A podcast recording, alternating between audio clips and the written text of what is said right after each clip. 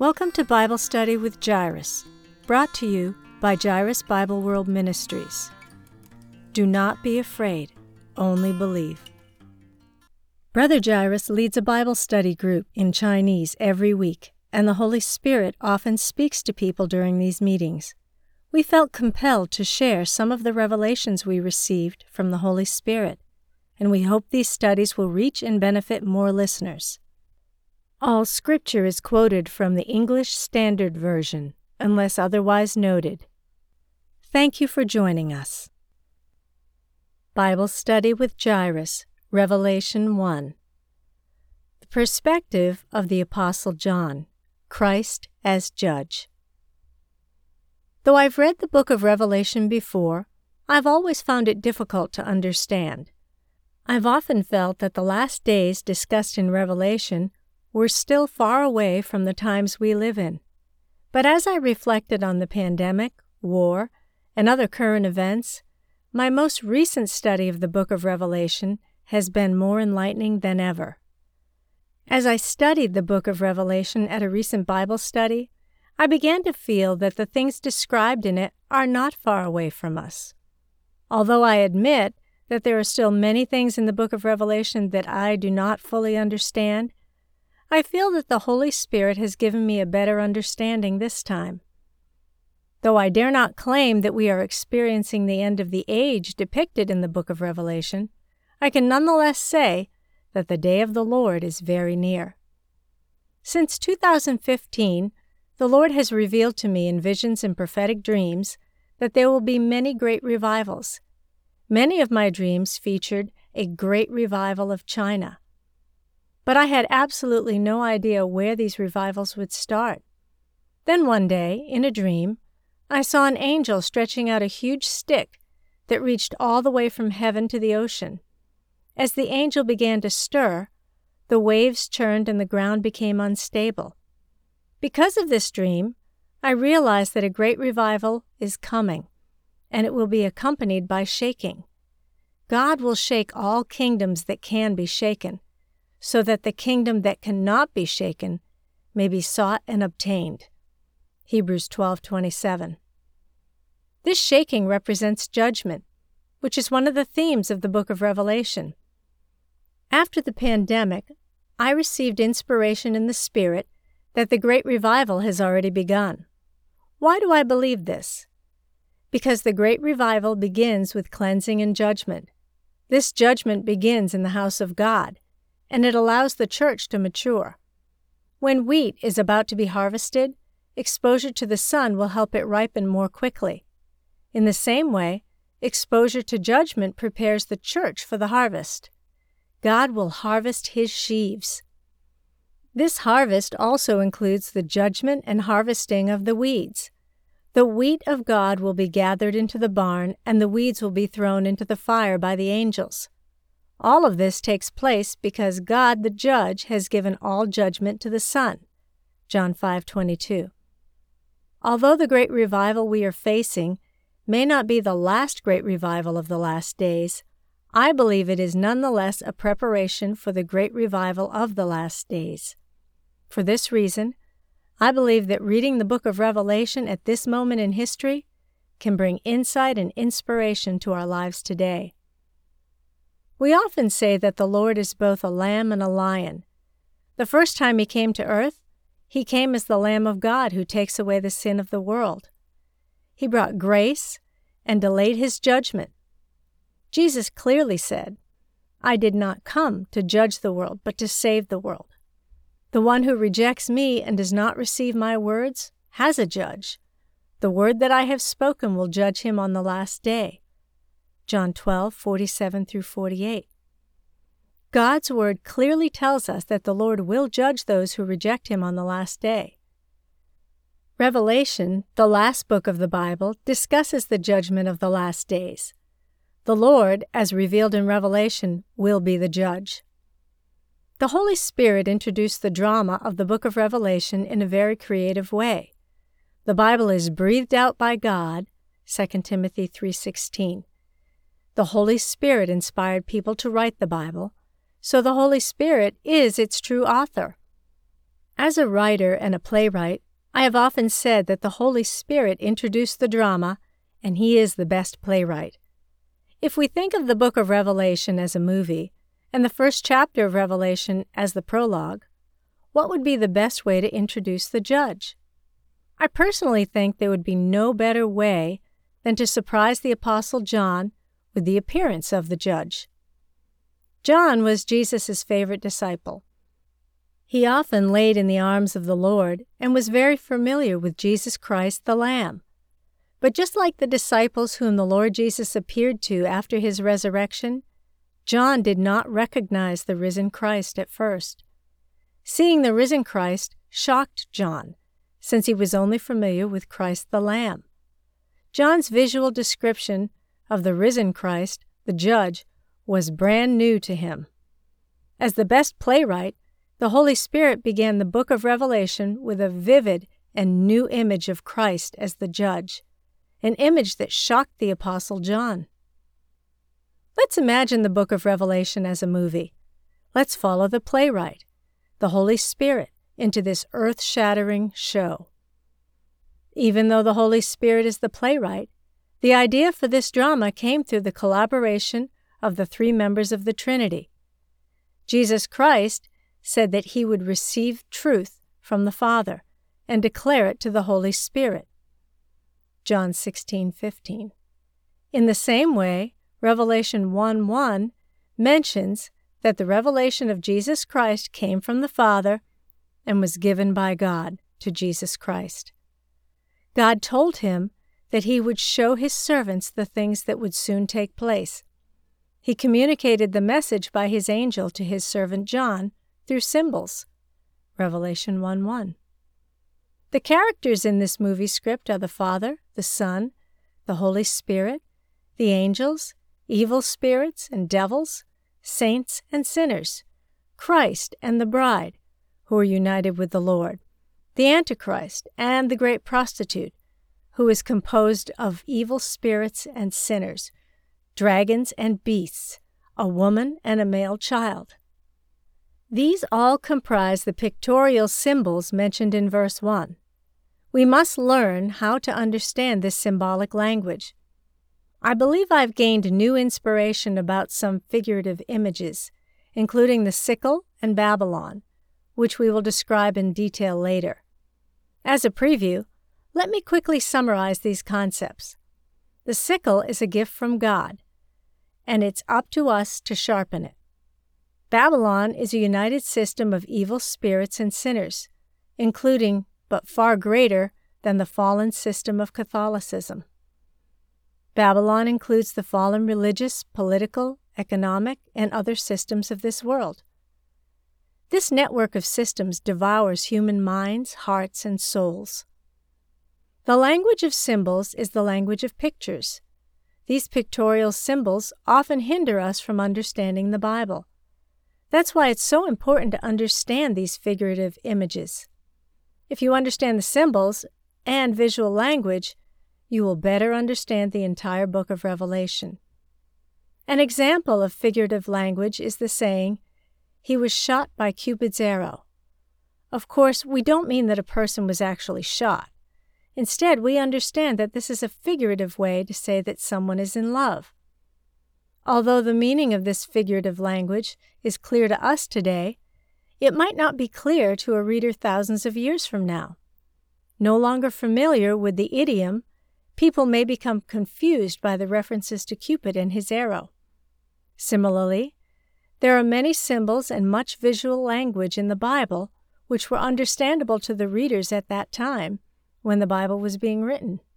However, the meaning has been lost in our current culture making it difficult for us to understand this visual language. In addition, many biblical images were based on spiritual inspiration rather than on historical or cultural idioms that were common at the time. For human beings living in the material realm, it can be difficult to put spiritual realities into words.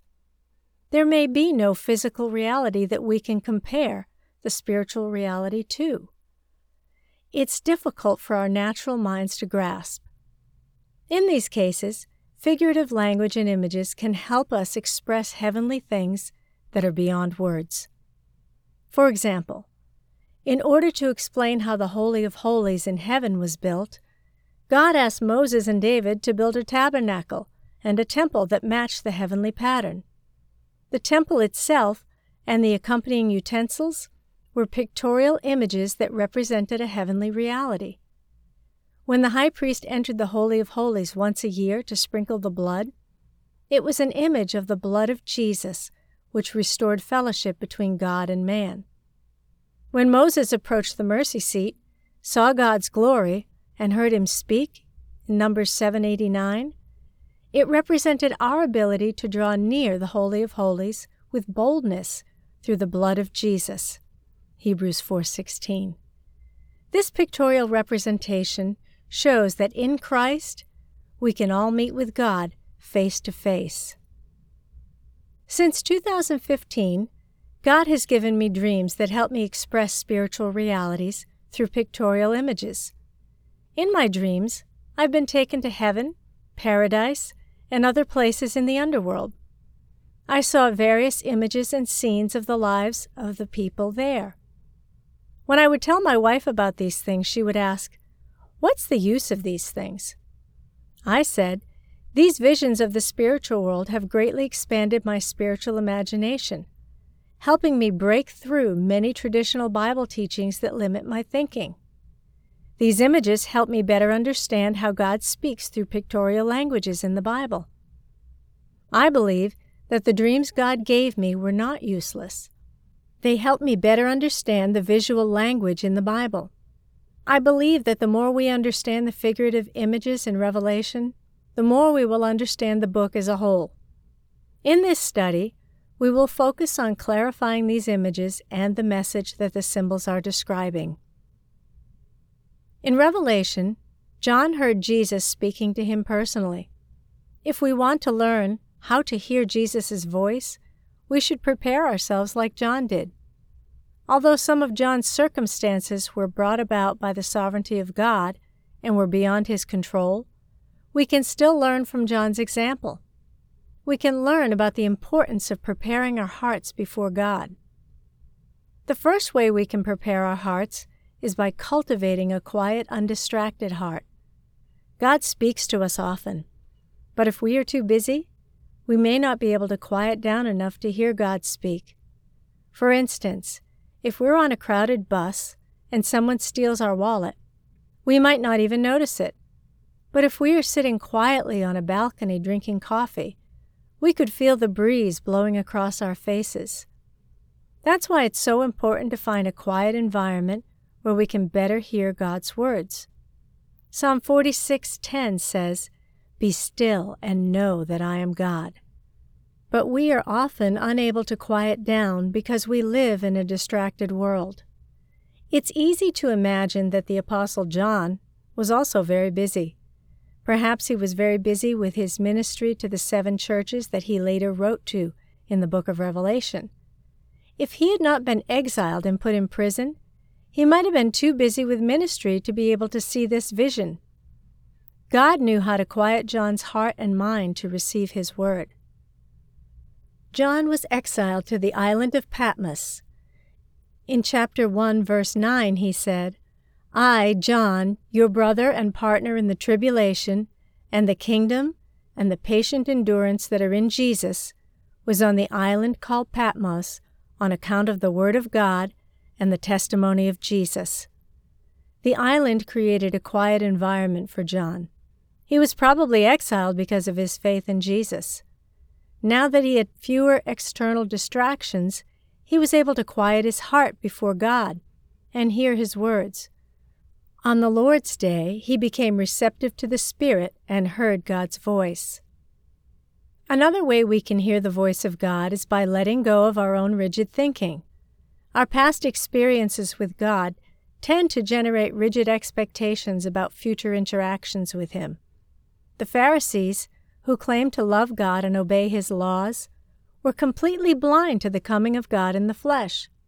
They were so wrapped up in their rigid thinking, which focused on outward obedience, that they didn't recognize Jesus Christ, the incarnation of God. In the same way, our minds, prejudices, and traditions can solidify our thinking so much that we cannot understand God's leading in a new era. In order to become trailblazers who lead the work of God in a new era, we must let go of rigid thinking and receive the fresh guidance and presence of Jesus. The Lord Jesus has appeared to me several times in visions, but each appearance was unique. No two visions were identical. Once, I was taken to China in the Spirit. The Lord Jesus appeared to me, robed with light, and laid his hands on my head. After falling to the ground, I got up, but he was gone. On the last day of 2017, he appeared to me as an old Chinese lady. Then he took me to the heaven in the Spirit and changed his form. There he told me about my calling. Through a glass window, he showed me people going up to heaven. They looked as if they were riding an escalator to heaven. This vision gave me a burden for China's great revival. Another time, I was taken to Japan in the Spirit, and the Lord Jesus appeared to me. He healed my hands, which had been wounded from fishing, with a healing balm drawn from the nail marks on his feet. Yet another time, I was taken to heaven in the Spirit and saw Jesus' face and strong muscles up close. Every appearance has been unique. Testimonies of people with prophetic experiences abound. I've heard others say that every time the Lord appears, he looks different, depending on the amount of light he emits. Sometimes he appears as a lion, an eagle, or some other manifestation. The appearance of the Lord can be in many different forms. Perhaps this is why the disciples did not always recognize him when he appeared after his resurrection. When he appeared to the twelve disciples, to the men on their way to Emmaus, to Mary as she wept by the tomb, or to Peter as he fished by the sea, they did not recognize him right away.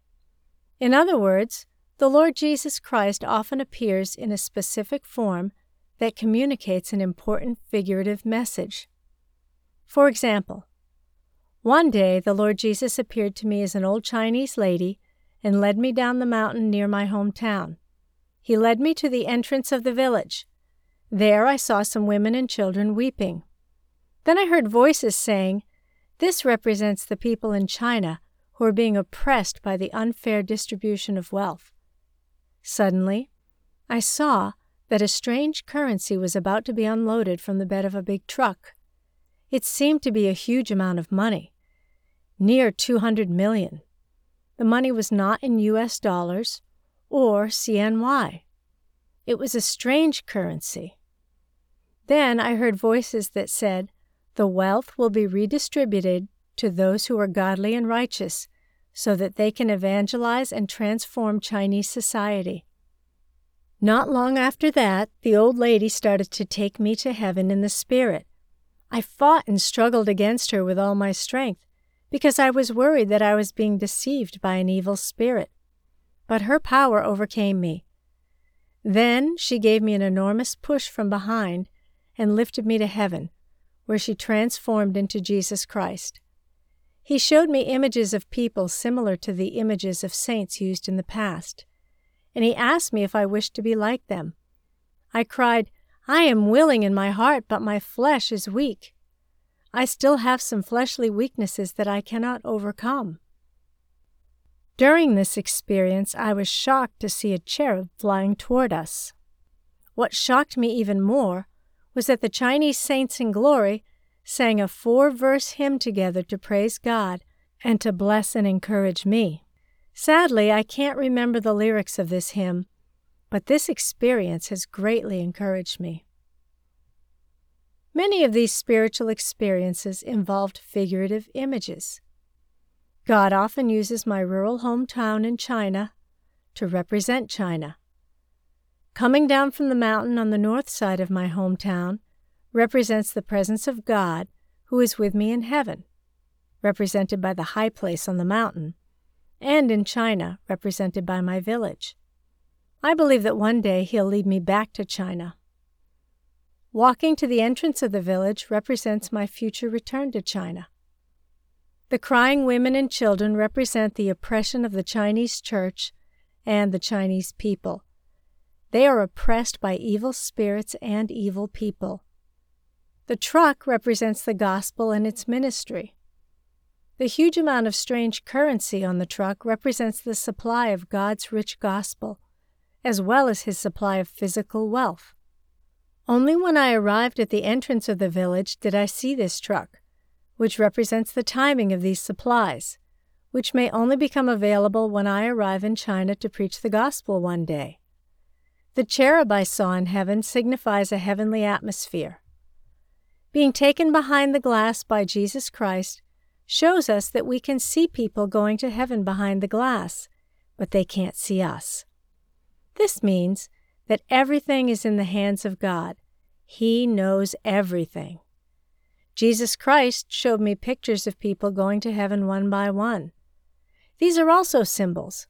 They represent the great revival that will bring people's saved souls to heaven. These figurative images greatly shocked my spirit and also gave me a great burden for the future revival of China and the world. Even the Chinese saints who sang hymns in heaven represented the fact that the great revival in China will be a collaboration between God, the saints in glory, and the saints on earth. This deeply inspires me. This is just one example of a spiritual experience full of visual language that conveyed God's message to me. These images help me to break through my mental limitations and accept God's call, a calling that I never dared imagine.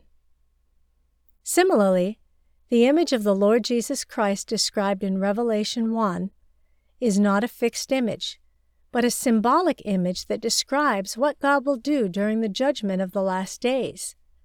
The pictures themselves are God's word to the Apostle John and the church in the end times. Let's examine the image of the Lord described by the Apostle John. The gold lampstand represents the church. Chapter 1, verse 20. Walking in the midst of the golden lampstand represents Jesus walking amongst the churches and checking in on them. The robe that reaches down to his feet does not mean that the Lord wears a robe every day in heaven. Rather, this symbolic image represents holiness, just like the robe that Joshua put on to cover his filthiness. Zechariah 3 4. Or the bright clean linen that the bride of Christ wore, which represents the righteous deeds of the saints. Revelation 19:8. Once during a vision, I was standing in line to see Jesus. While standing in line, I was asked to first put on a robe. This symbol shows us that filthy people cannot see the Lord, but that Jesus bestows on us a robe of righteousness that covers our uncleanness. In figurative visual language, the robe Jesus was wearing in Revelation chapter 1 reminds us of the righteousness of Jesus that covers his body, the church. Although the church is weak and filthy, we are the body of Christ. As such, we are covered by Christ's righteousness. His holiness and His blood cover our sins and weaknesses. Later verses will mention the specific weaknesses of each church, but for now, we are reminded through this symbolic image that it is God cleansing us. We must not forget that we are more than conquerors in Christ. When I was reading the book of Revelation, I was amazed. The Holy Spirit is truly the best playwright and director. He describes the risen Christ to us like a good director of photography.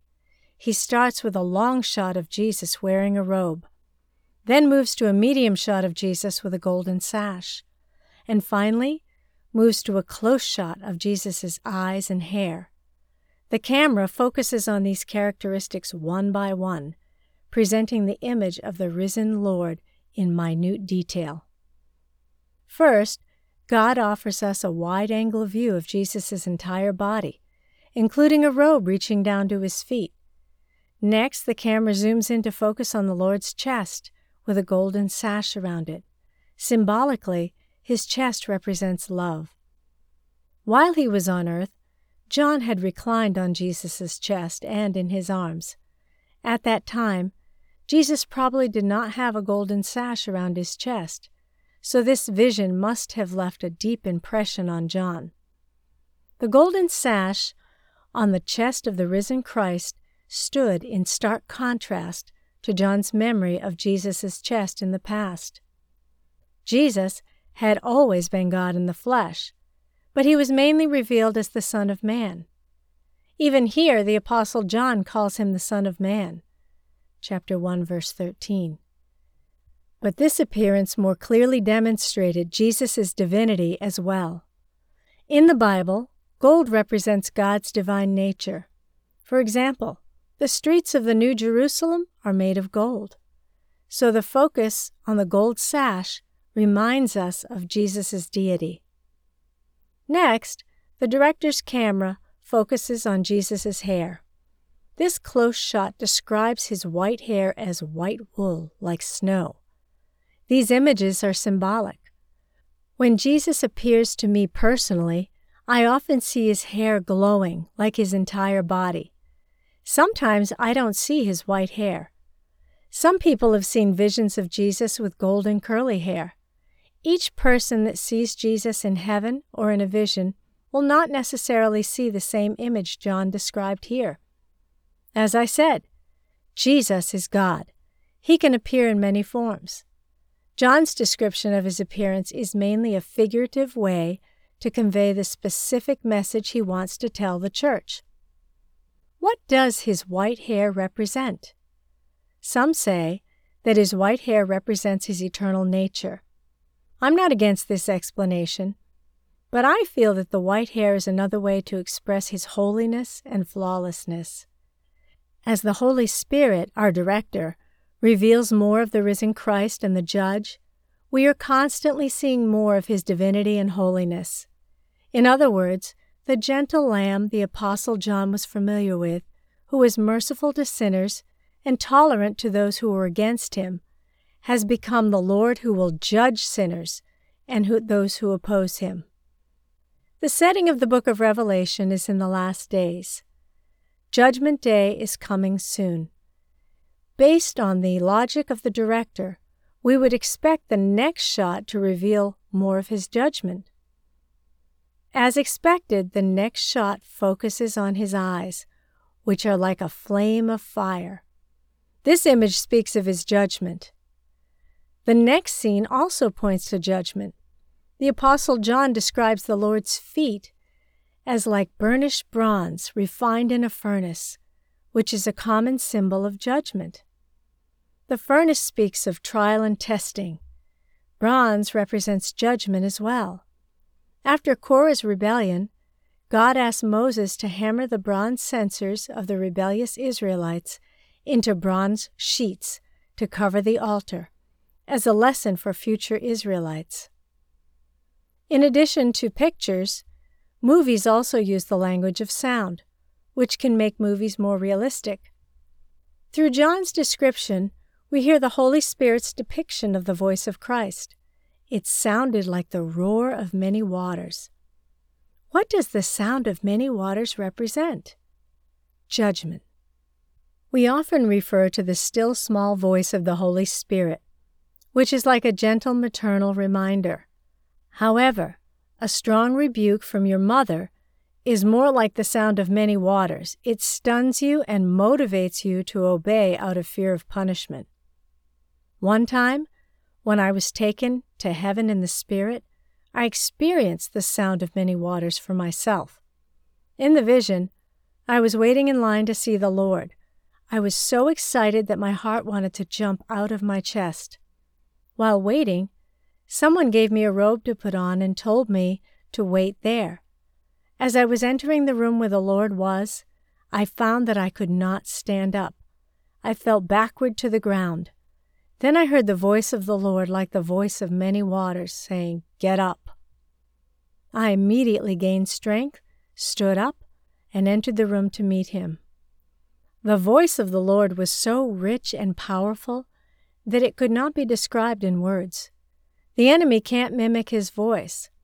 Hearing the voice of the Lord is truly shocking and terrifying. The seven stars in Jesus' right hand also speak of judgment, because the seven stars are the angels of the seven churches. Revelation 1, verse 20. Jesus not only walks among the churches, represented by the golden lampstands, but he also judges his churches and angels first. The sharp two edged sword that comes out of his mouth represent his judgment. Hebrews 4:12 says, "For the word of God is living and active, sharper than any two-edged sword, piercing to the division of soul and spirit, of joints and of marrow, and discerning the thoughts and intentions of the heart." His face is like the sun shining in full strength, which shows that harvest time has come. The sun has facilitated the drying of the wheat. With each new scene of this powerful drama, emotions continue to build. The Apostle John is already completely overwhelmed. The gentle lamb he knew on earth had become the lion of the tribe of Judah. John saw that Jesus was the king. The Father had given him all authority to execute judgment. In the next shot, John fell at Jesus' feet as if he were dead. John the Apostle, who used to lie in the arms of Jesus like a baby, now fell at his feet as though dead. If even the Apostle John could not bear the appearance of the glorified and holy Lord, how could we sinners bear it? No wonder the Bible says that the coming of the Lord will be great and dreadful. Malachi 4 5. We will never be able to stand before him if we do not repent and are not covered by his holy robe. The seven stars are also symbols of judgment. Why do I say this? Let's imagine the Lord Jesus walking among the golden lampstands, holding the seven stars in his hand. He expressly states that the seven stars are the angels of the seven churches, and that the golden lampstands are the seven churches. Verse 20. Although John briefly mentions that he is addressing his letters to the seven churches, verse 11, he also expressly states that the letters are written to the angels of the seven churches, chapter 2 and 3. In other words, the angels of the seven churches are the overcomers of the seven churches. The Lord is speaking to the overcomers in every church. Daniel said, and those who are wise shall shine like the brightness of the sky above, and those who turn many to righteousness, like the stars forever and ever. Daniel 12:3. We are all stars, and we must shine like stars. The book of Proverbs says, But the path of the righteous is like the light of dawn, which shines brighter and brighter until full day. Proverbs 4:18. As stars, we must keep shining brighter and brighter until the full dawn appears. Revelation chapter 1 mentions that the face of the Lord Jesus was like the sun shining in full strength. As believers, we are destined to be conformed to the image of Christ, who is like the midday sun. This is not something that one person can do on his own. But when each of us shines like a star, we can collectively become like the midday sun. A brother made a wise observation. He said, Elijah, the greatest prophet in Israel's history, appeared during the reign of Ahab, the worst king of Israel. A king is like the moon. If the moon is bright, the stars are less visible, but if the moon is not visible, the stars will shine brightly. In the same way, a good king doesn't need a prophet to remind him to follow God. But during the reign of a bad king, the prophet's star will be very bright. This is a great insight. We as the Church are the royal priesthood of God. Collectively, we are both kings and priests. When we fall into sin, we no longer give light to the world. The lamp is put under the bushel, the salt loses its taste, and the function of the Old Testament king is destroyed.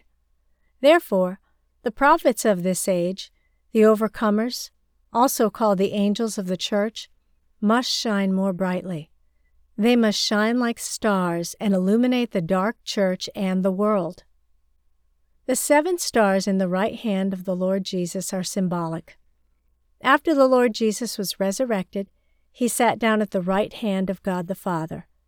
Therefore, the right hand of God represents the exaltation of God. Being held in his hand is also a symbolic language. It signifies that he is holding the seven stars tightly. He will never let go of the prophets and overcomers of this age, the angels of the churches. God will not give up on his church. God's judgment begins with his church and the angels, overcomers of his church. The letters in Revelation chapter 2 and 3 were clearly addressed to the angels of the seven churches. This is something I had never noticed before. I had thought the letters were written to the church, but the Holy Spirit showed me that the recipients of the letters were the angels of the seven churches. Chapter 2, verse 1, 8, 12, 18, and chapter 3, verse 1, 7, and 14. The Lord is calling his overcomers from the seven churches to overcome every weakness and attack of the enemy. If they cannot overcome them, the Lord will remove their golden lampstands from their places.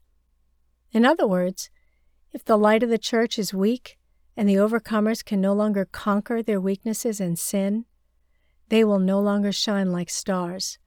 Their golden lampstands will be completely dark. We will continue to share more symbols and figurative images in Revelations chapter 2 and 3.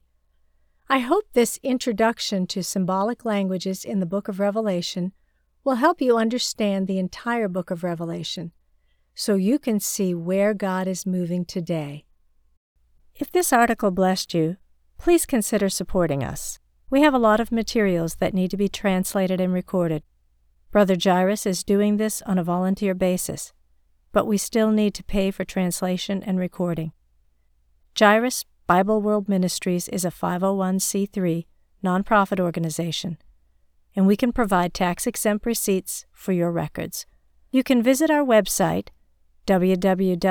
www.jairusbibleworld.com, to donate online or send a check to P.O. Box 1643, Ellicott City, Maryland 21041. Please make checks payable to Jairus Bible World Incorporated. You can also donate via PayPal. Our PayPal email address is info at jairusbibleworld.com. We greatly appreciate your support. Music Acoustic Guitar 1 by Audionautix is licensed under a Creative Commons Attribution License.